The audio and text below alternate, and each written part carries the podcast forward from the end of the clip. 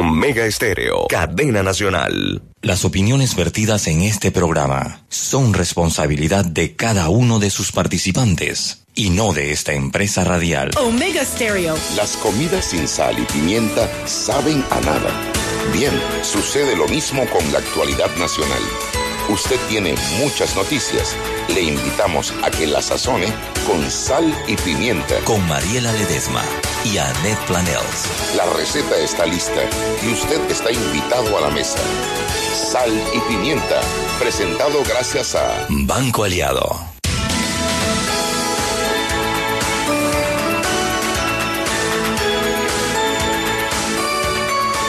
Buenas tardes, bienvenidos a Sal y Pimienta, un programa para gente con criterio. Con criterio, hoy es jueves 30 de agosto. Nuestra querida Pepper, Mariela, está maldita. Ustedes recuerdan que ayer se tuvo que ir antes que el programa terminara porque no aguantaba la tos. Bueno, la mujer sigue tosiendo. Le mandamos un beso y un abrazo y que se mejore pronto para que regrese. Hoy estoy acompañada por mi peque favorito, porque es el que está aquí, si no estuvo. Si no fuera otro. No, está bien, no importa. El que aparezca es el favorito. Daniel Opera, tú sabes que no es así, papá. Buenas, buenas, buenas. Hoy, eh, bueno, eh, se- sigue la cabina complicada porque le están haciendo una cabina nueva y moderna a Roberto. Ahí me acaba de mostrar el pocotón de cables que estaban conectados que no servían para nada. Y Roberto está malhumorado porque lleva dos días que tiene su cabina revuelta y no podemos recibir llamadas del diario La Prensa hasta que arreglen eh, la conexión. Pero yo creo que ya es cuestión de mañana o el lunes que ya regresemos a, eh, al tema natural. Así que bueno, hoy cocinaremos, Daniel. Dale. No, pero yo puedo hacer de Henry, entonces pregúntame cuáles son las más vistas. Yo está- están aquí en prensa, yo nomás tengo que Ah, sí, buscarlas. bueno, ya. vamos a hacer algo ya que la prensa no puede llamar hoy. A ver, eh, Daniel Henry Lopera, Ah, ¿cuáles son? Todavía no estoy listo, espérate, yo no estaba listo como Henry. No sí, es que me tiene, me tiene entretenida Roberto porque tiene el teléfono en, en el, en la, o sea, tiene el teléfono en el oído como que quiere pasar al diario La Prensa, les está diciendo que no, no, no, no, no se puede, no se puede, la conexión, la conexión no da.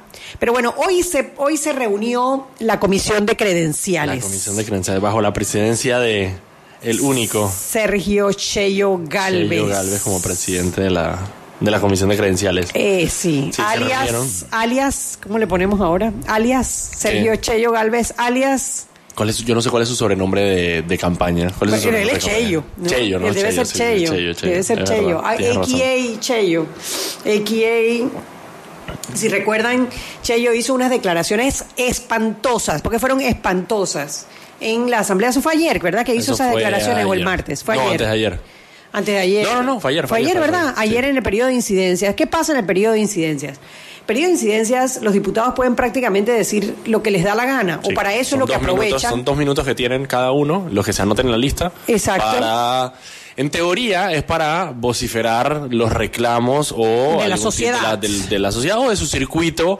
Eh, normalmente se da, muchos lo usan para llamar la atención a algún ministro, para pedir eh, respuestas sobre algún tema muy particular, porque si el diputado lo pide, eh, lo que se hace es que la asamblea eh, hace una nota con las declaraciones del diputado escritas y se envían a las entidades, digamos, si él dice, bueno, ¿qué pasa en el sector de Que no hay agua. Que no hay agua, entonces por favor remítale al director de Lean y al director de le llega una carta con el tema del que el diputado. Para eso, en teoría, es el periodo de incidencias, pero también es un lugar para debatir y para decir lo que sea. Así que Che Galvez se paró nunca. O sea, yo estuve trabajando en la Asamblea un año y yo jamás vi a Che Galvez hablar. Bueno, es que Chayo Galvez antes no iba. Nunca. Iba el suplente que se llama Diego Lombana, que no Exacto. faltaba a una reunión de la asamblea. Exactamente. Pero ahora él ha decidido que sí va.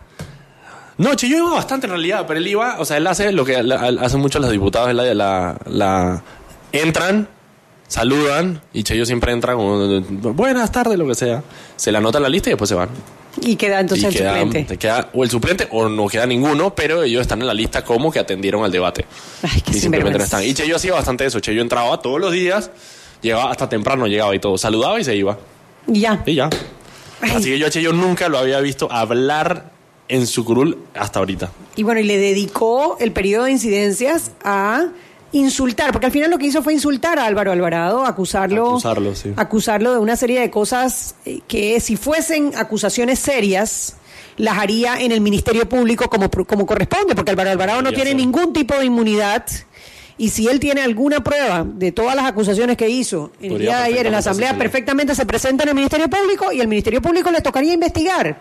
Claro. Pero como lo hace en el periodo de incidencias, eso en teoría no tendría ninguna repercusión. Pero hoy vi en el diario La Prensa publicado esto, dice. El artículo 10 de la Ley 33 del 2005, que contiene el Código de Ética de la Asamblea Nacional, señala en su numeral 10 que es incompatible con los deberes inherentes a los diputados, abre comillas, proferir injurias, calumnias, acusaciones temerarias o amenazas contra colegas y demás personas que intervengan en los asuntos propios del desempeño de sus funciones. No sé si eso aplicaría o no para el caso de Álvaro, Alvarado, porque obviamente no es colega Sí. y tampoco es una persona que intervenga en los asuntos propios del desempeño de sus funciones, pero, hombre, si no puedes proferir injurias, calumnias, acusaciones temerarias o amenazas contra otro diputado, tampoco lo debes poder hacer con otra persona, punto. Yo creo que después aparte, bueno, y eso, es un debate muy bueno sobre el, sobre el, son dos debates que son, van juntos, que es el del fuero electoral y el, y el de la inmunidad parlamentaria. Sí, en teoría el diputado como está reclamando, digamos, en, en, en aras de la sociedad y de su circuito, alguna, eh, algo que puede estar pasando, precisamente se abre el debate para que denuncien cosas que están pasando. O sea, un, lo que hace Zulay, por ejemplo, Zulay la vez pasada se paró a decir, aquí hay un negociado con el tema del arroz, con nombres y con apellidos y todo. Para eso es el, el periodo de, de- de incidencia. Es para eso, para que ellos puedan hacerlo y para eso es la inmunidad. Para que el día de mañana no puedan ir a donde Zulay a decirle, bueno. eh, ahora, más allá de la inmunidad, yo creo que es responsabilidad de cualquier ser humano eh, de no ampararse tras ese fuero o, o esa especialidad que tenga y simplemente demostrarlo. O sea, demostrarlo. Si él tiene, si él tiene alguna prueba de las acusaciones que le hizo a Álvaro Alvarado, que las presente. Es que- Y Álvaro Alvarado es un simple mortal, o sea, lo único que le queda es defenderse. Eh, eh, esa es otra, por eso en el día de hoy él se fue para el Ministerio Público y estuvo allí desde las 11 de la mañana esperando que Cheyo Galvez apareciera, cosa que no hizo porque, bueno, además estaba presidiendo la Comisión de Credenciales eh, en el día de hoy que tenía cinco puntos en agenda. Los cuales tres estaban sabrosos. Tres estaban sabrosos. Bueno, primero era ratificar al dele- a un miembro de la Junta Directiva de la Caja de Ahorros, a un miembro del Fondo de Ahorros Panamá, Diego Ferrer, y los otros tres eran tres denuncias presentadas contra quién? Contra Harry Díaz. Contra Harry Díaz. O sea, la semana pasada era una y hoy sacaron dos más. Y me imagino que la otra semana sacarán tres más, porque entiendo que son seis en total que tiene Son seis demandas que tienen, exacto. Seis demandas. Y bueno, eh, recordar que Harry Díaz es el magistrado fiscal que lleva el caso de Ricardo Martinelli. Recordar que. Ricardo Martinelli es el compañero de fórmula de Sergio Galvez para, para alcalde de la ciudad capital por la vía Libre postulación. libre postulación. Y recordar que Sergio Galvez es el presidente de la Comisión de Credenciales. Y O sea, recordar que Harry Díaz fue puesto, nominado por Ricardo Martinelli durante su mandato. Exactamente. Entonces hablemos de conflicto de intereses. De todo, por todos lados. De inconsistencias. de- sí, exactamente. De timing, de, del- la- la- el sentido de oportunidad.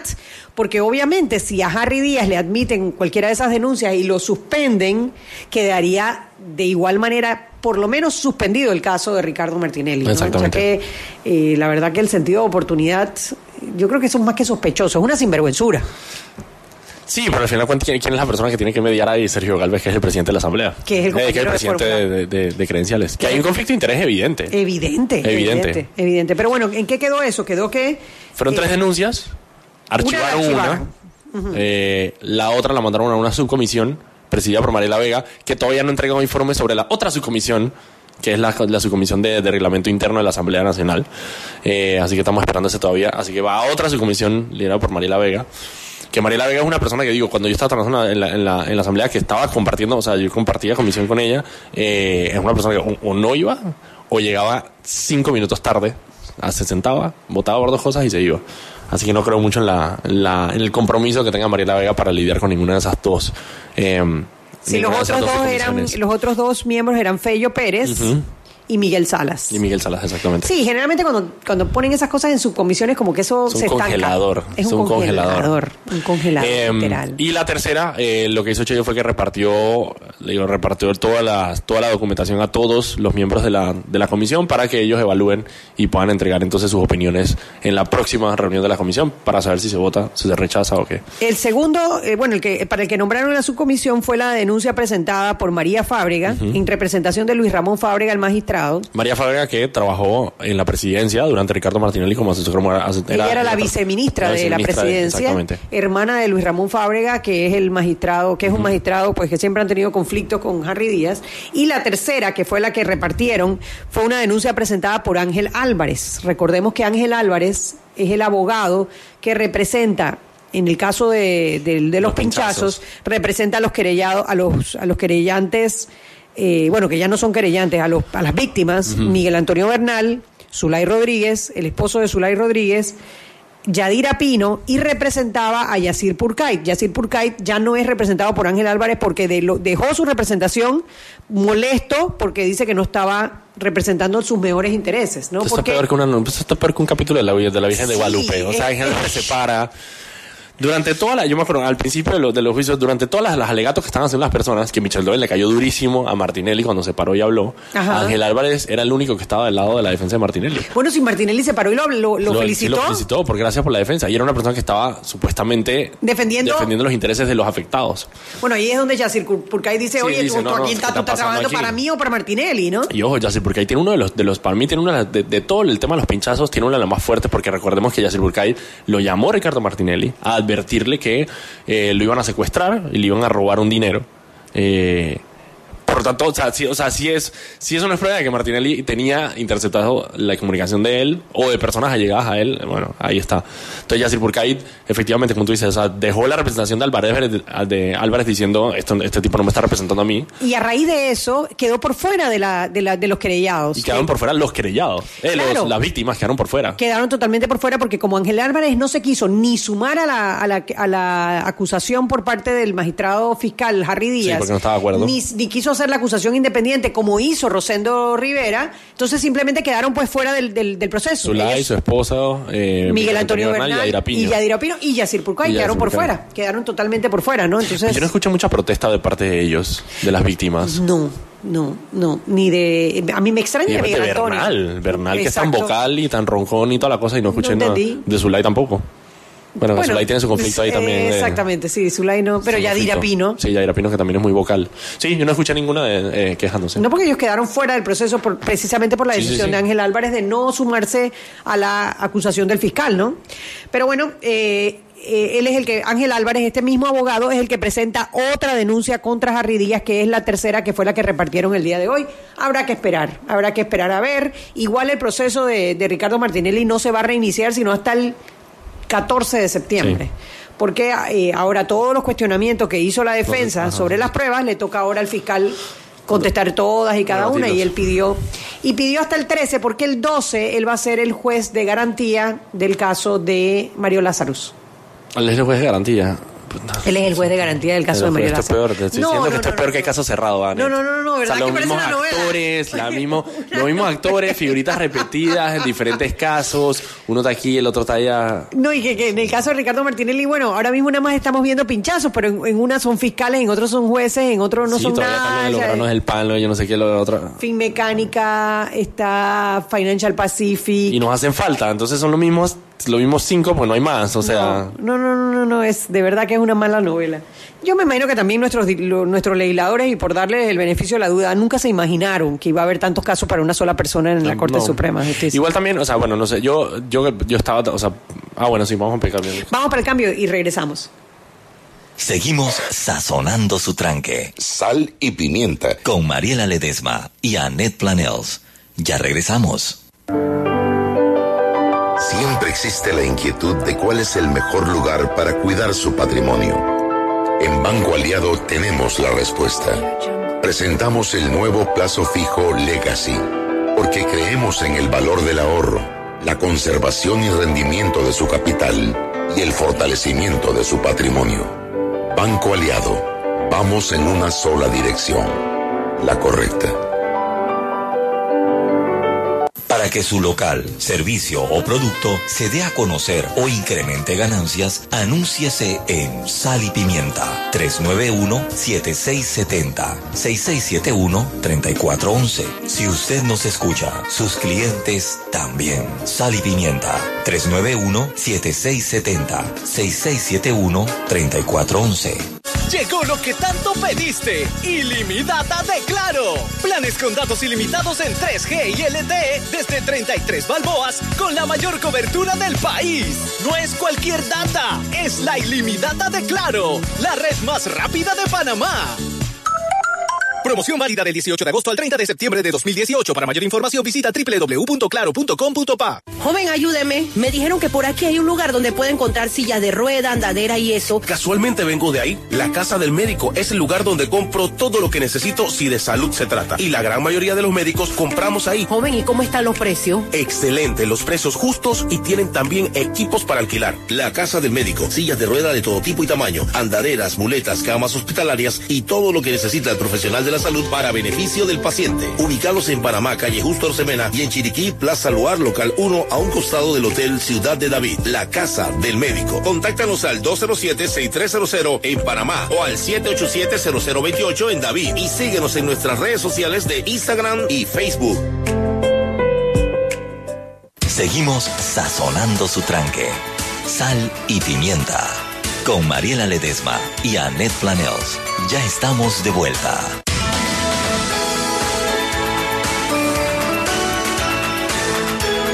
Sal y Pimienta por la cadena nacional simultánea Omega Estéreo. Recuerde que usted nos puede escuchar a través de nuestra página web www.omegastereo.com. Dos opciones, ver y escuchar o simplemente escuchar la programación de Omega Estéreo.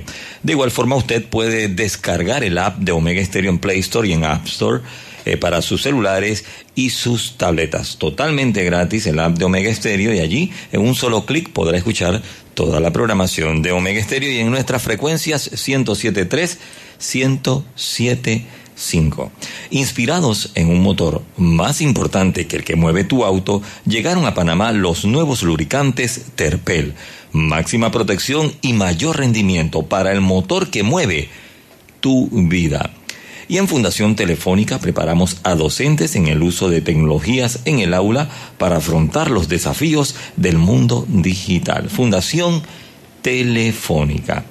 ¿Y sabías que la línea 2 del Metro de Panamá tendrá conexión directa con la estación San Miguelito de la línea 1? Esta nueva línea se extenderá por medio de un viaducto elevado hacia el sector este de la ciudad, siguiendo la avenida Domingo Díaz y la carretera panamericana. Pasará por la barriada 24 de diciembre hasta Nuevo Tocumen, donde quedarán ubicadas las instalaciones de patio y talleres de la línea 2 del Metro de Panamá. Continuamos con más aquí en Sal y Pimienta.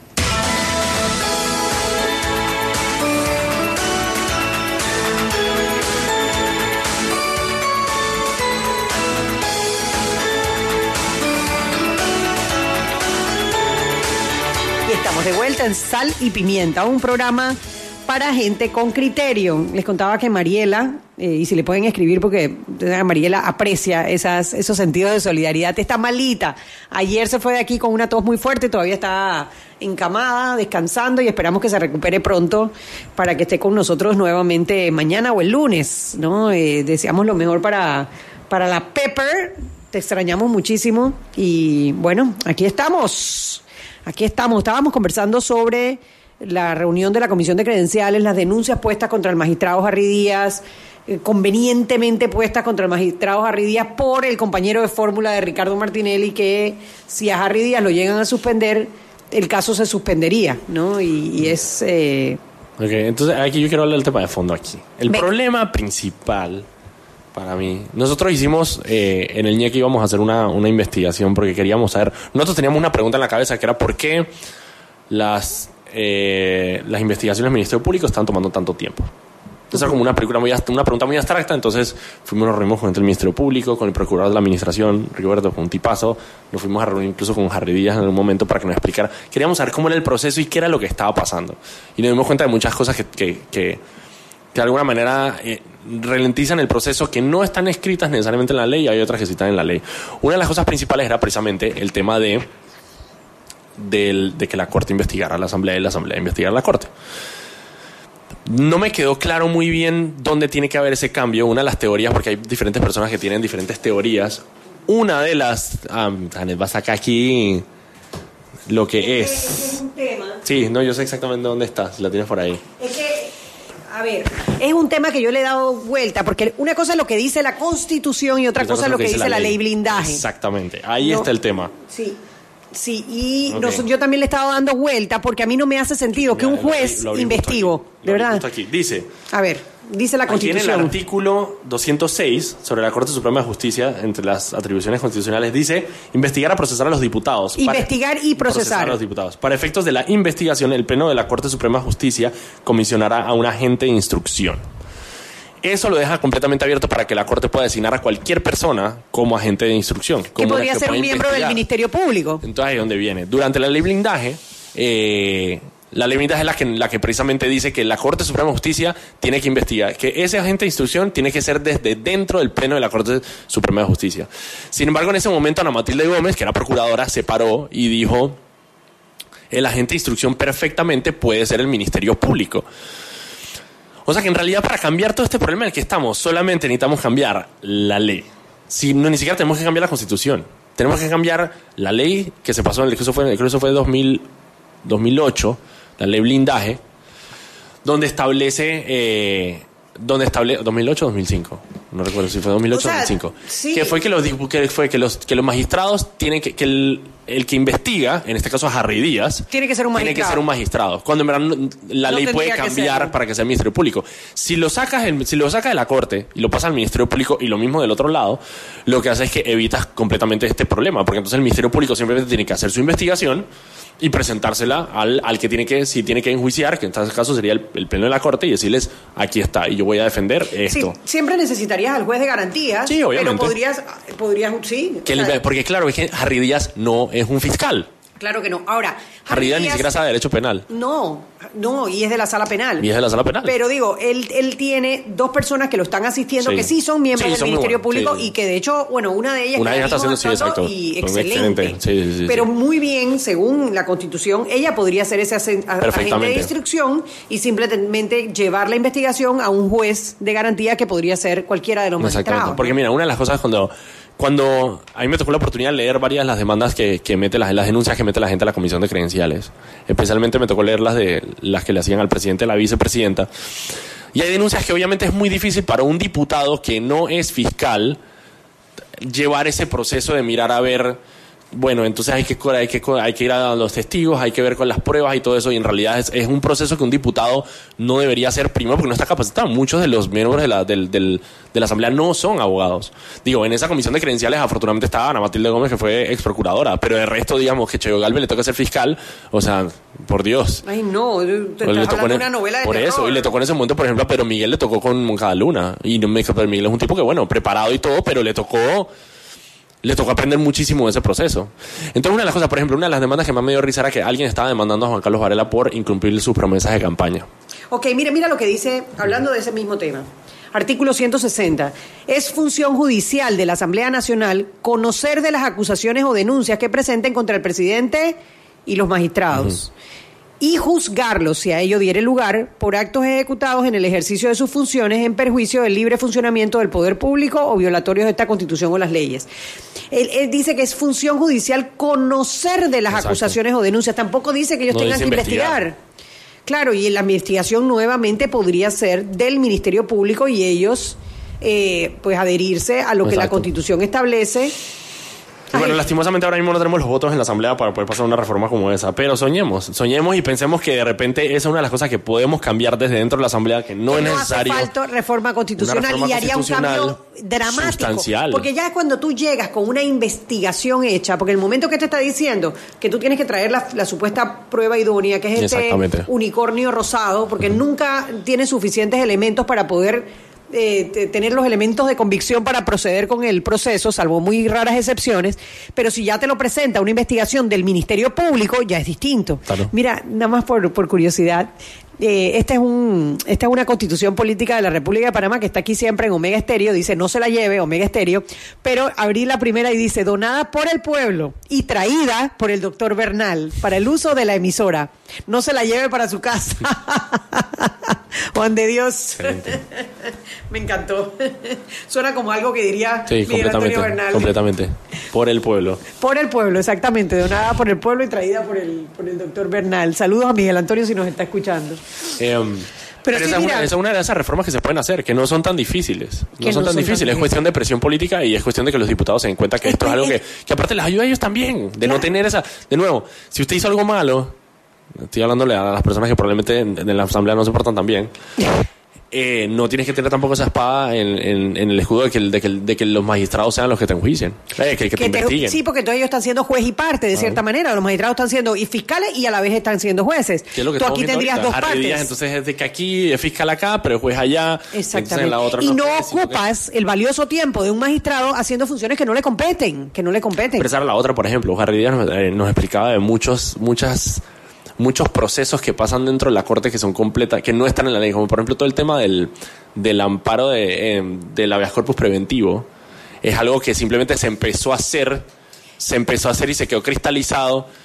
O sea, fue una normativa que, si bien, o sea, no está normada, pero se empezó a hacer y simplemente son instituciones que se crean dentro de, de- la Corte Suprema. Y él lo decía mucho.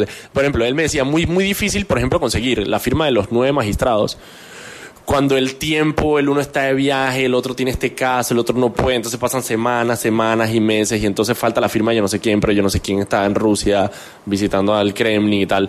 Entonces son cosas que, verdad, o sea, una reforma de la justicia es algo que te- eh, eh, se a necesitar- necesario, pero empecemos con cosas pequeñas como lo que te acabo de decir. Son cosas que no requieren cambios constitucionales, que eso es importantísimo ahora mismo. Y es que yo pienso lo mismo. Yo pienso que muchas de las cosas, muchos de los problemas que tenemos en Panamá no se arreglan eh, con, con modificar la constitución, la famosa constituyente, que lo, lo- lo ponen como si fuese, tú sabes, aspirina para todo. Todo se va a resolver con la constituyente. No, al final, hombre, lo que necesitamos es un poquito de voluntad, un poquitito de voluntad. Y muchos de los problemas se van a ir arreglando y en la medida que se arreglen, eh, va a ser más fácil entonces después entrar en una reforma constitucional consensuada antes de abrir eh, las entrañas del país a que no sepamos qué es lo que puede haber. Estoy tratando de buscar ¿Cuál? lo del habeas corpus preventivo porque creo que estaba en la Constitución. Si alguno de nuestros oyentes sabe en qué artículo hablaba de los habeas corpus, Que nos hable. Sí, que lo diga por arroba salpimienta PA, porque eh, sí yo recuerdo que eh, una vez yo pregunté el cuento de los habeas corpus preventivo, porque a mí me parece lo más ridículo del mundo. Digo yo que no soy abogada, Claro, y lo repito, nosotros, no exacto, soy abogada. es- Claro, tú- Yo me baso en lo que, te- en lo que, me, en lo que me dicen personas en las que, que son abogados en los que confío. Claro, pero habeas corpus es una figura que se creó para que cuando había una detención, Exacto. tú decías, muestra el cuerpo, eso es el habeas corpus. Entonces, para eso es el habeas corpus. ¿Cómo es eso de habeas corpus preventivo? O sea, a mí Sí. me parece una figura inventada y me De dijeron, llamar no. al árbitro antes que pase la falta. Me- Estás clarito, exactamente. Entonces me dijeron, no, eso está en la Constitución. Y yo recuerdo que lo leí, me parece haberlo visto en la Constitución, pero en este momento no lo encuentro. Así que si alguien sabe en qué artículo está lo de los habeas corpus en la Constitución, la verdad que sería, sería bueno. Eso debe estar en la parte de derechos humanos. Ahorita lo buscamos. Si quieres vamos al cambio y regresamos ahorita con otro tema. Vale, pues, déjame. Seguimos sazonando su tranque Sal y pimienta. con Mariela Ledesma y Annette Planels. Ya regresamos.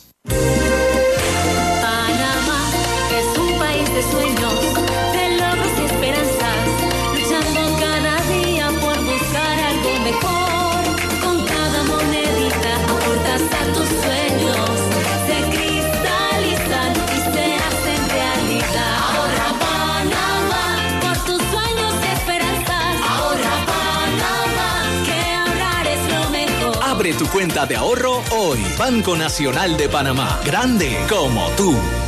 Para que su local, servicio o producto se dé a conocer o incremente ganancias, anúnciese en Sal y Pimienta 391-7670-6671-3411. Si usted nos escucha, sus clientes también. Sal y Pimienta 391-7670-6671-3411.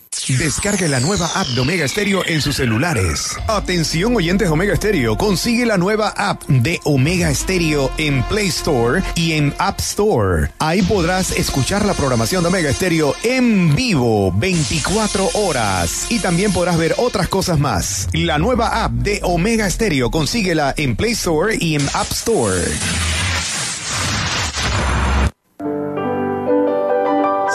Existe la inquietud de cuál es el mejor lugar para cuidar su patrimonio. En Banco Aliado tenemos la respuesta. Presentamos el nuevo plazo fijo Legacy, porque creemos en el valor del ahorro, la conservación y rendimiento de su capital y el fortalecimiento de su patrimonio. Banco Aliado, vamos en una sola dirección, la correcta. Seguimos sazonando su tranque. Sal y pimienta. Con Mariela Ledesma y Annette Planels. Ya estamos de vuelta.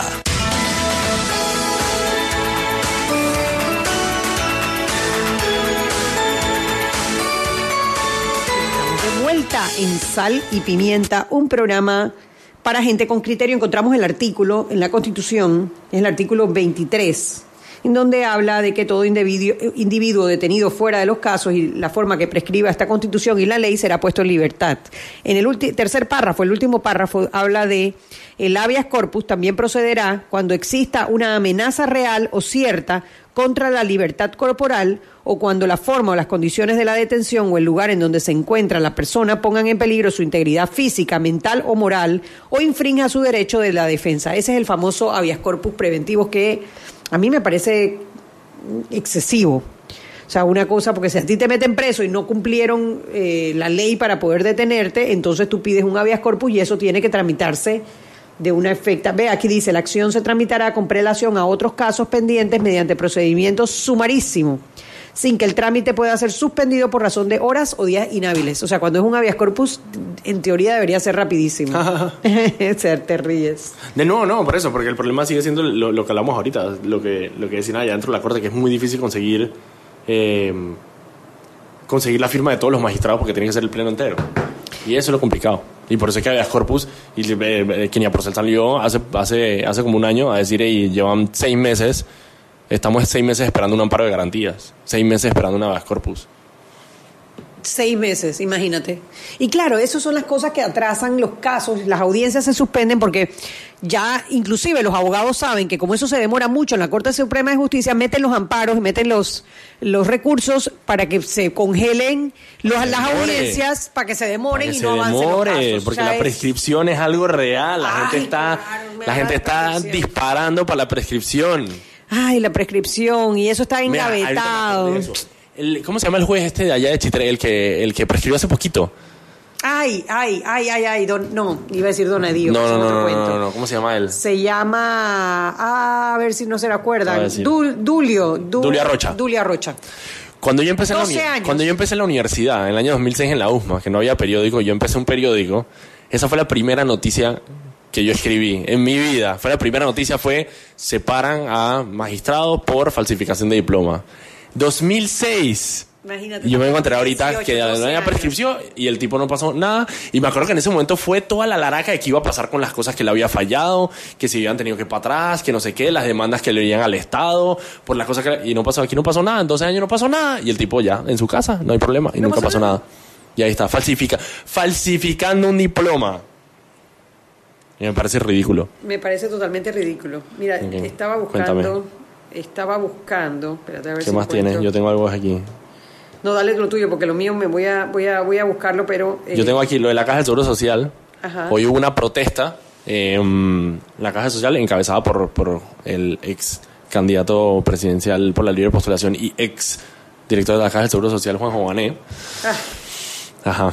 En contra de una medida, una sugerencia de la Cámara de Comercio de que la Caja del Seguro Social, que es algo que ya se ha venido hablando, que es un planteamiento que está allá afuera, que no es ningún secreto, y que la gente, hay personas eh, del sector que piensan que la Caja del Seguro Social debe ser dividida en dos. Eh, un área para el área de atención médica y otra para el área de jubilaciones, pensiones. Y los varios trabajadores de la Caja del Seguro Social estuvieron protestando en contra de esa medida. De nuevo, porque entiendo las, las razones, o sea, le huele a la privatización, pero la cosa que tenemos en la Caja de Seguro Social no está funcionando. Y las medidas que tenemos que tomar son, van a ser duras. La Caja de Seguro Social no puede seguir como está. Y la medida, no podemos seguir poniendo curitas que es aumentar la edad de jubilación por un año, eh, aumentar el número de cuotas, el, porque la otra posibilidad es que el gobierno entonces ponga más plata, porque es seguirle tirando plata a un bar sin fondo. Yo creo que la estructura, la reestructuración que necesita la Caja del Seguro Social es profunda y va a crear disconfort y va a crear muchos problemas, pero a la larga es algo de si no es sostenible, no es sostenible. Sí, eh, a, mí, a mí lo que me... Sí, o sea, la crisis de las cajas del Seguro Social es tal que decir no a cualquier cosa que sea diferente, es una irresponsabilidad. Sí. Porque en este momento las historias son de terror. O sea, cuando tú escuchas las historias de las personas que van a la, a la Caja del Seguro Social buscando, eh, bueno, un servicio de salud, eh, las historias son tan dramáticas que hoy, negarse a la posibilidad de buscar una alternativa, oye, es, hasta un pecado, por decir un tema... Pues, Eso a eh, nivel de salud y a nivel de jubilación pasa exactamente lo mismo. no, a nivel de jubilación, eh, las personas que tenemos, eh, que nacimos del 70 eh, en adelante, en, hacia atrás, perdón, el del 70 hacia atrás, lo más seguro es que no haya jubilación cuando nosotros lleguemos y no hay un cambio. Porque nosotros somos la última camada del sistema eh, de, solidari- de solidaridad.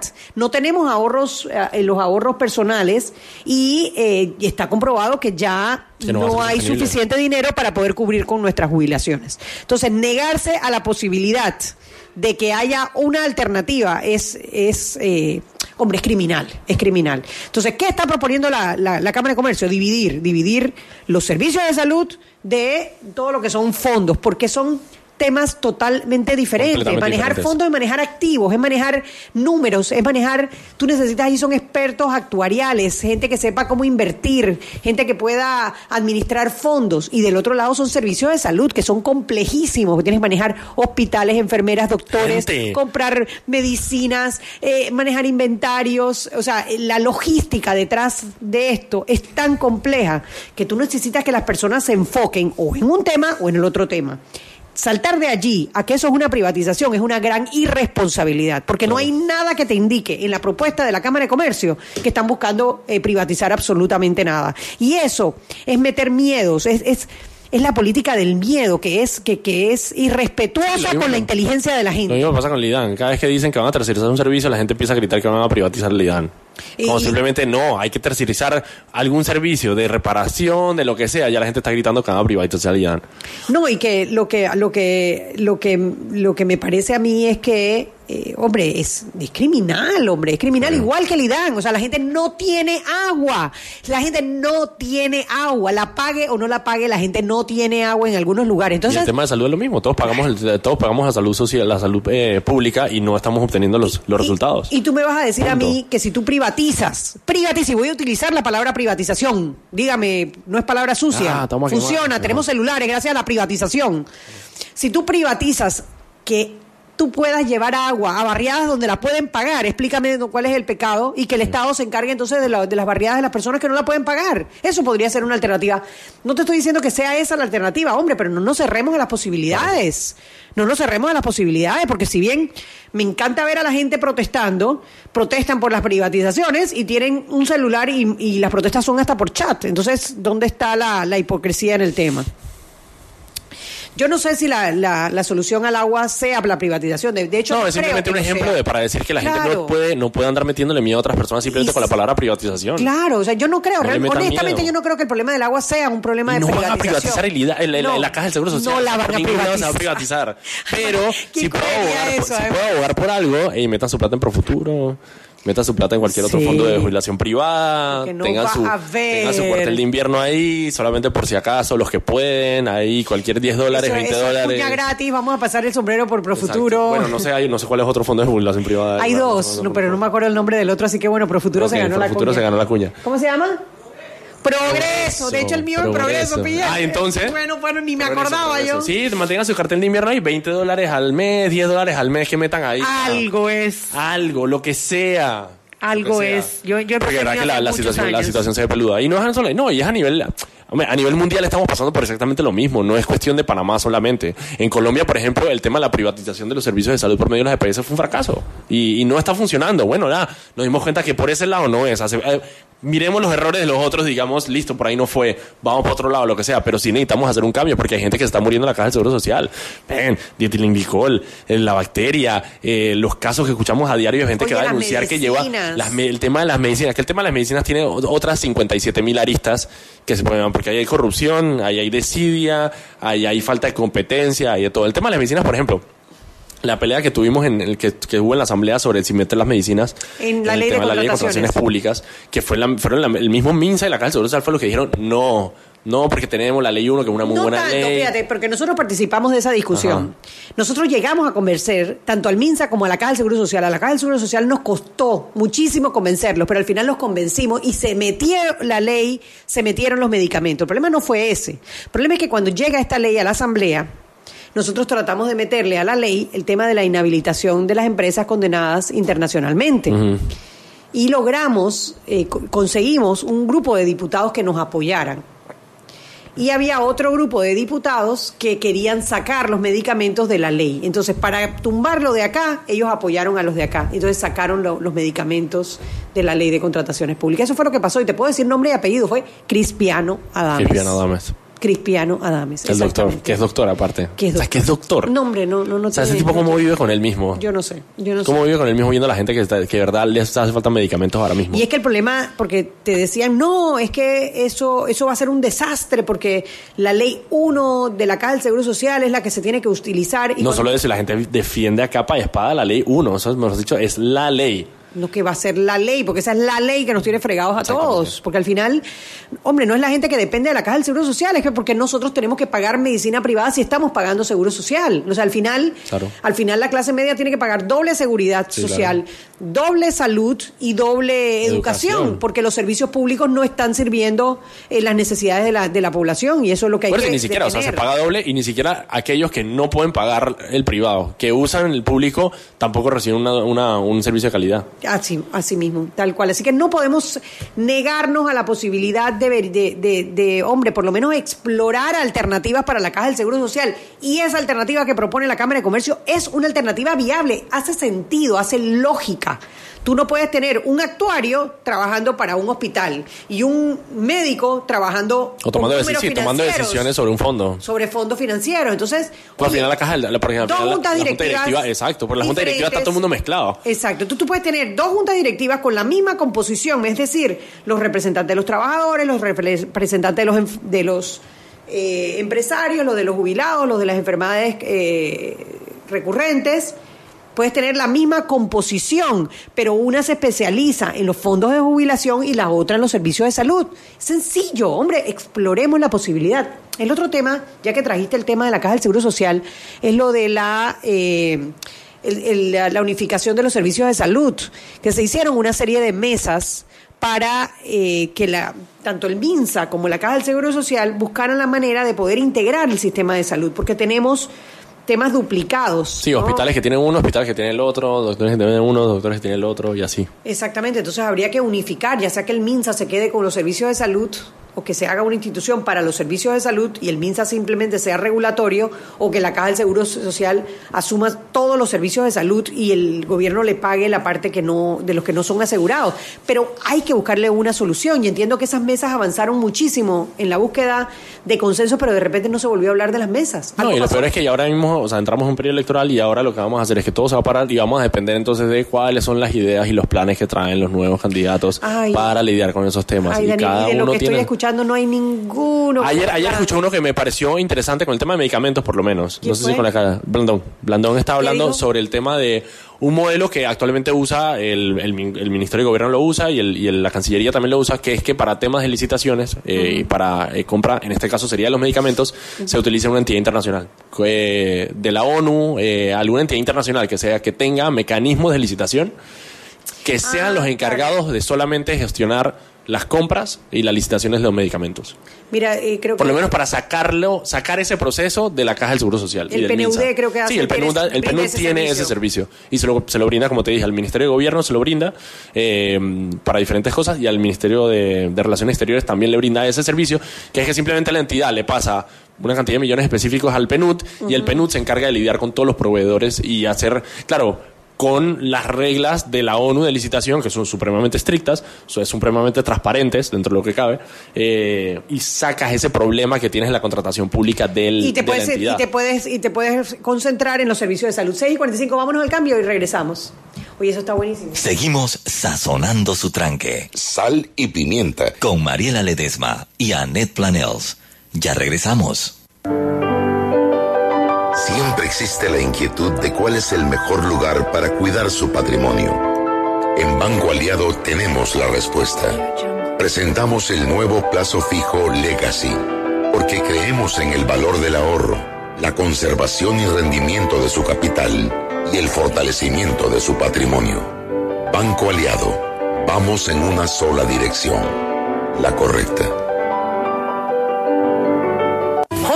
Me dijeron que por aquí hay un lugar donde puede encontrar sillas de rueda, andadera y eso. Casualmente vengo de ahí. La casa del médico es el lugar donde compro todo lo que necesito si de salud se trata. Y la gran mayoría de los médicos compramos ahí. Joven, ¿y cómo están los precios? Excelente, los precios justos y tienen también equipos para alquilar. La casa del médico, sillas de rueda de todo tipo y tamaño, andaderas, muletas, camas hospitalarias y todo lo que necesita el profesional de la salud para beneficio del paciente. Ubicados en Panamá, calle Justo Orsemena y en Chiriquí, Plaza Luar, local 1 a un costado del Hotel Ciudad de David. La casa del médico. Contáctanos al 207-6300 en Panamá o al 787-0028 en David y síguenos en nuestras redes sociales de Instagram y Facebook.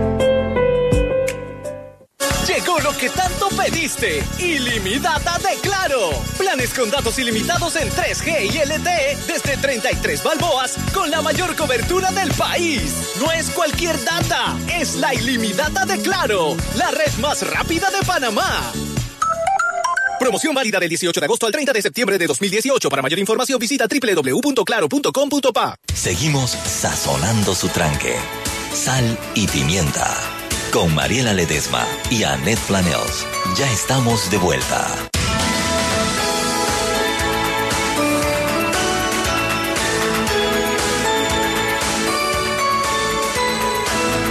Estamos de vuelta en Sal y Pimienta, un programa para gente con criterio. Estábamos conversando hoy, bueno, hemos este- hecho cocinado aquí con, con Daniel. Salpicón. Un salpicón. Hemos hecho un salpicón, hablando de todos los temas. Hemos hablado de la comisión de credenciales de la Asamblea, hablamos también de la Caja del Seguro Social, de las noticias de, de bueno, de las audiencias de, de Ricardo Martinelli. eh, Que ahora está leyendo un libro católico. ¿Quién? Martinelli, en la última. No. Sí, hombre. Te voy a decir cómo se llama porque me lo mandaron, espérate. Ay. Un libro católico. Y el que lleva todas las semanas lleva un libro distinto, todas las clases, todas las... Sí, acuérdate que él está todo, todo ese tema de. eh, en todo ese tema de, de los libros, él leyó un libro, había uno sobre Hitler. Ha leído varios libros ya, os los ha mostrado. Aunque la vez pasada Balbina salió a decir que, que lo estabas leyendo al revés. Eh, ay, no me acuerdo cuál era el libro, pero era un libro que tenía el pececito de Cristo y toda la cosa. eh. Sí, sí, sí. Era un libro así católico. Pero no me acuerdo cuál era. Mira, una de las cosas, bueno, no tienen, sí, eh, conversando sobre este tema de las agresiones a los periodistas y, bueno, las querellas contra nosotras, Mariela, conmigo, con Pero se llama siempre a, tu de la la- prensa. siempre a tu lado. Ay, no, No sé si es un libro, un folletito que pero tiene, Ay, es, no, es cristiano. te católico. digo. Ajá. ¿Qué te puedo decir? Bueno, no, quería tocar este tema porque eh, Flor Misrachi, no sé si tú recuerdas que Ignacio Sí, yo la vi. amenazó. Yo lo sentí como una amenaza. Yo no sé qué fue, pero Él dijo- claramente... él dijo que, que- que buscara bastantes pastillas para la dos. migraña. Pero después, pero después, después hubo, hubo, hubo otro. Ya te voy a decir cuál es. Sí, pero El tiro 2. El tiro dos, pero... Pero dale, dale, Anet, tú dale, tú dale. ok, tú voy, dale. voy. Tú el otro, yo hoy estoy- contesta Rogelio Donadio, le contesta a Flor Misrachi por Twitter y dice, agradezco a quienes luchan por saber dónde está mi amigo de infancia Vernon Ramos. Ahí vamos bien. Rogelio Donadio fue el viceministro de... eh, de cómo se llama Aguilera de Rodolfo Aguilera Ajá, de seguridad, seguridad, que sí. te acuerdas que salieron Sí, sí, porque él tuvo un comportamiento no adecuado. Bueno pone él abajo ojo con lo que deseas que se te puede cumplir le pone a Flor. De frente te digo, puedo probar que no naciste en Viernes Santo. Te atreves a retarme a que me ponga los pantalones, yo asumo las consecuencias. Y tú, explícame, ¿qué necesidad tiene un ex viceministro de ponerse a, eh, a insultar a Flor Misrachi eh, en un, la verdad que en un... A la. A mí la de Nacho Farrea, esta me parece peor. Eh, en un tuit sobre el feminismo, lo que sea, eh, Ignacio Farrea dice, por favor mándale este tuit a Flor Mirachi, quien parece adorar a los homosexuales y lesbianas. O su marido no está haciendo su trabajo o algo raro le pasa. Tú has visto, o sea, es que, es que yo no entiendo. Me parece una bajeza. Total, una bajeza total. Y, y- y pensar que estas personas eran funcionarios, que nosotros les pagamos el salario. Y me, ale- me alegría porque con Ignacio Farrea se puede decir condenado Ah, por corrupción. Confesado. Confeso. Confeso. Ah, no, dije confesado, confeso. Confeso. Confeso, sí, señor. por mientras está en la superintendencia pasar información de manera ilegal a Financial Pacific. Confeso. En la cárcel haciendo trabajo comunitario y ronconcito como todos.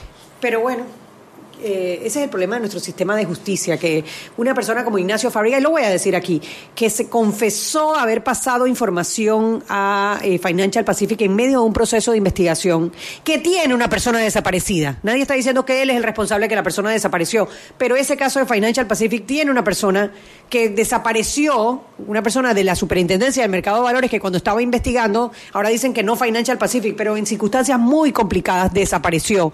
Por eso que se hace la relación con Vernon Ramos, y eh, que una persona como esa que ha confesado un, un tema como este, cinco años y a los dos años lo dejan libre en una cuestión de trabajo Trabajo comunitario, comunitario. que tiene que ir Que dos días a la semana. que aparte se paga O sea, verdaderamente dos días a la semana y Mira, todavía falta porque necesita un mensajero porque no existen los otros cinco días de la semana para la mensajería.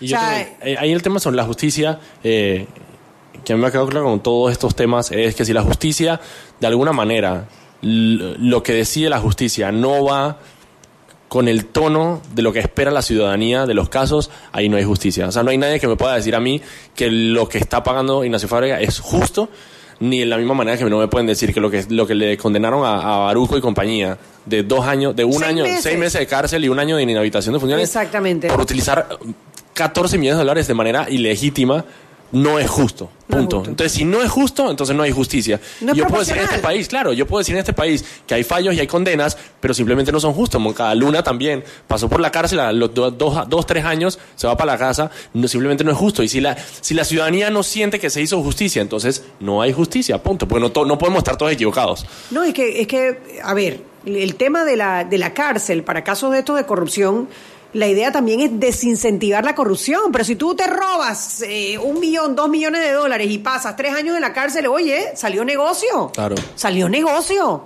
¿Cuántas personas no estarán pensando, oye, sí, yo me robo tres milloncitos, confieso, voy tres años para la cárcel y ya después pues me, me voy a gozar lo que no me hayan atrapado? Porque si, si, si le atraparon tres, a lo mejor tenía más, ¿no? Eso, eso no está bien, eso no está bien por ninguna manera. Pero bueno, el tema de Flor Misrachi y el tema de Donadío, eh, a mí me parece que eh, esto debe prender alarmas prender alarmas porque es una falta de respeto y estamos hablando de un ex viceministro hombre Sí, no es una persona X en Twitter que simplemente está tirándose un rant. No, es una persona no. que sabemos quién es, ocupó un cargo público y todavía tiene esta, eh, como digo yo, de ronconcito en Twitter. muy ronconcito en Yo creo que hay una, yo creo que y también es lo que está pasando ahora mismo, o sea, ahora mismo con, con el tema, como tú dices, o sea, se, se han juntado ciertas cosas que por más que no sean coordinadas, bueno, no creo que sean coordinadas, pero hay unos ataques a las personas que emiten opiniones muy fuertes. Ataques a ti, Sí, eh, a ataques a Mariela. A. Flor, eh, a Álvaro, eh, incluso la manera tan despectiva que a mí me pareció peor, la manera que se, se eh, Cheyo Galvez hablaba de Icar Reyes, llamándole el jinete. Muy o sea, me feo, parece- muy o sea, feo, me parece sí. súper- una y- falta de respeto total con Icar Y yo creo que es eso. Yo creo que simplemente hay un ambiente ahora mismo que está permitiendo eso. Y qué bueno que, por ejemplo, el relator ayer, al final, ¿fue eso fue ayer? El relator de la- El relator de la OEA fue ayer, el, el diario La Prensa fue viajó a Washington y en Washington se, reu- se reunieron con Edison Lanza, el relator de la, comis- comis- de la comi- Comisión Interamericana de Derechos Sí, Humanos de la OEA. Y él se solidarizó con el caso de la prensa y con el caso de Mariela y mío, ¿no? Exactamente. Y que ellos iban a estar muy pendientes de lo que ocurriera, porque sí, se está utilizando el sistema de justicia para coartar la libertad de expresión, para a tratar de callar las voces que somos, eh, que nos oponemos a los intereses, en este caso intereses políticos de, de- del expresidente Ricardo que Martinelli. Es que sigue siendo Martinelli. O sea, durante Sí. cinco años, ¿Tú te imaginas que las personas que, poder? por eso, las personas que emitían opiniones hace durante los cinco años de Martinelli, había un ambiente de presión constante. Por supuesto. Eh, incluso llegar a lo que le dijo a, a Hugo Famanía. Y, y todavía estamos, o sea, ni siquiera, o sea, porque uno dijera, bueno, si es Varela, listo, está bien, porque es parte de, de la dinámica de poder, que un poder se trata de imponer sobre las personas. Pero sigue siendo Martinelli y desde la cárcel. Es que eso es lo que yo te digo, o sea, ni siquiera es el gobierno el que está tratando de gobierno, Sigue callarnos. siendo él, como si todavía estuviera en el mandato. Ay, no. Mira, hoy escribió Lina Vega un artículo que se llama Proyecto Dafne o la batalla por la verdad. Y se refiere al caso de la periodista maltesa Dafne Caruana. Que murió. Que murió, sí, le pusieron una bomba porque ella estaba investigando el caso de los Panama Papers eh, y parece que algo tenía que ver con el gobierno eh, de, de una pequeña isla en el Mediterráneo, Sí. ubicada entre Chipre, Europa y el norte de África. Chipre, ¿no? Creo que era Chipre. Sí. Eh, ella compara, bueno, habla sobre esto, ¿no? De, de, de, de cómo la investigación eh, tras la muerte fue incluida en la revista esta- estadounidense entre las 28 personalidades más influyentes de Europa. Eh, y que eso acabó, bueno, hombre, la asesinaron, pero su legado está en manos de un equipo de 45 periodistas que van a investigar su trabajo hasta el final. Eso es lo que debería hacer. Exacto. Eh, Lina tiene la deferencia de comentar en el mismo artículo, obviamente no al mismo nivel, porque nuestro caso no es ni parecido al No, de Dafne no. Caruana, el que nosotros hayamos sido querelladas por Ricardo Martinelli como un atentado a la libertad de expresión con el, con el cual estoy totalmente de acuerdo, obviamente no al nivel de Dafne Caruana, pero sí son estas pequeñas acciones que te van demostrando que si uno no les pone un paro ahora con una querella criminal por un tema de que no está de acuerdo con nuestra opinión, porque nosotros no le estamos atribuyendo delitos, los delitos se los está atribuyendo el- la Corte Suprema Sí, de claro. Justicia, el Ministerio Público cuando los está investigando, nosotros simplemente estamos opinando sobre el mismo. Si uno no le pone un pare a esto, es a niveles como lo de Dafne Caruana que llegan estas cosas, porque a la hora de callar opiniones eh, contrarias, uno no uno sabe dónde empieza, pero no sabe dónde termina. Yo creo que una de las cosas cuando una de las cosas que, que aprendí el año pasado, cuando la gente quiere abusar del poder, normalmente no es un golpe fuerte y contundente. Son pequeñas acciones que van en creciendo y normalmente la persona que quiere abusar del poder normalmente siempre está testeando hasta dónde puede llegar antes de que alguien le diga alto. Claro. Y si nadie le dice alto, precisamente simplemente el abuso del poder sigue eh, eh, creciendo. Creciendo. O sea, si miramos el caso en Venezuela, por ejemplo, y la, y, y la manera en que están reprimiendo al pueblo en Venezuela, no es algo que simplemente Maduro se levantó de la noche a la mañana. O sea, es un proceso que viene desde Chávez, donde el pueblo simplemente empezó a ser eh, de alguna manera eh, permisivo de estas actitudes hasta que llega un punto donde todo el mundo dice, wow, ¿qué está pasando aquí? Pero lo mismo pasó el año pasado, el gobierno pasado, no sé si se acuerdan, pero TCT cerró la prensa y la impidió circular el, el- el periódico. Y eso fue un golpe muy fuerte. Claro. Pero eso venía ya de Martinelli atacando la prensa, diciendo que lo están atacando infundadamente, péguenme a mí, eh, hubo famanía. O sea, venía de todas estas pequeñas acciones que culminan con esto de TCT. Y lo mismo se puede decir ahorita. Lo mismo pasa con, con- contigo. O sea, esta denuncia no es, no viene, en- No es sola. aislada ni viene sola. Viene toda una cierto pronunciamiento de que la prensa, de toda la parte que está eh, a favor de Martinelli, diciendo que, que la prensa favorece al gobierno de Varela, que el Panamá América es el único medio libre del país. Ay, señor. Y la crítica. O sea, vienen de todo este. Que es lo mismo que está pasando en Estados Unidos. Bueno, para meter una noticia aquí cortita, Donald Trump está en este momento en una guerra de, de- por medio de su Twitter, obviamente que es su, su mecanismo más pretty, contra Google, porque él eh, básicamente está diciendo que Google está filtrando las noticias buenas Ay. de Trump. eh, y solamente mostrando las noticias malas. Y está en una guerra ahora mismo que honestamente tiene a todo el mundo alarmado en Estados Unidos, porque claro, nunca se había pasado. El presidente puede tener de alguna manera diferencias con, la- con los medios, pero nunca se había visto un ataque directo a una empresa privada por, digamos, estar eh, de alguna manera o que regularla precisamente por no favorecer eh, al gobierno, gobierno de de turno. turno. Eso no se veía en los Estados Unidos. Eso no había pasado. Mira, para terminar el programa con una noticia positiva, Alberto Alemán. Subieta acaba de, fe- de, de tuitear, dice, felicitaciones a la ACP por recibir clasificación de A por Fitch Rating para la deuda y bonos del canal por tercer año consecutivo. O sea, bien. eso es una buena noticia.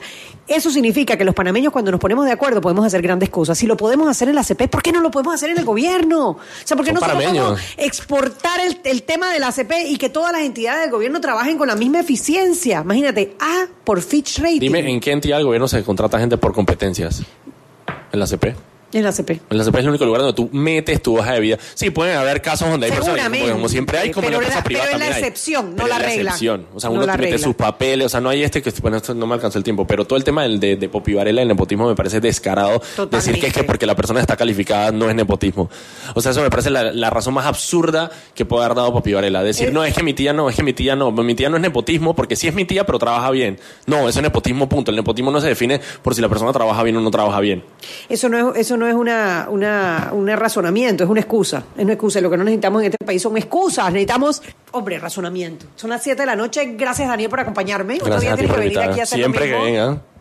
Bienvenido siempre. Y ustedes, bueno, mañana es viernes de Peques, así que nos vemos en otra edición más de Sal y Pimienta, un programa para gente con criterio. Chau, chau. Hasta luego. Hemos presentado Sal y Pimienta. Con Mariela Ledesma y Annette Planels. Sal y Pimienta. Presentado gracias a Banco Aliado.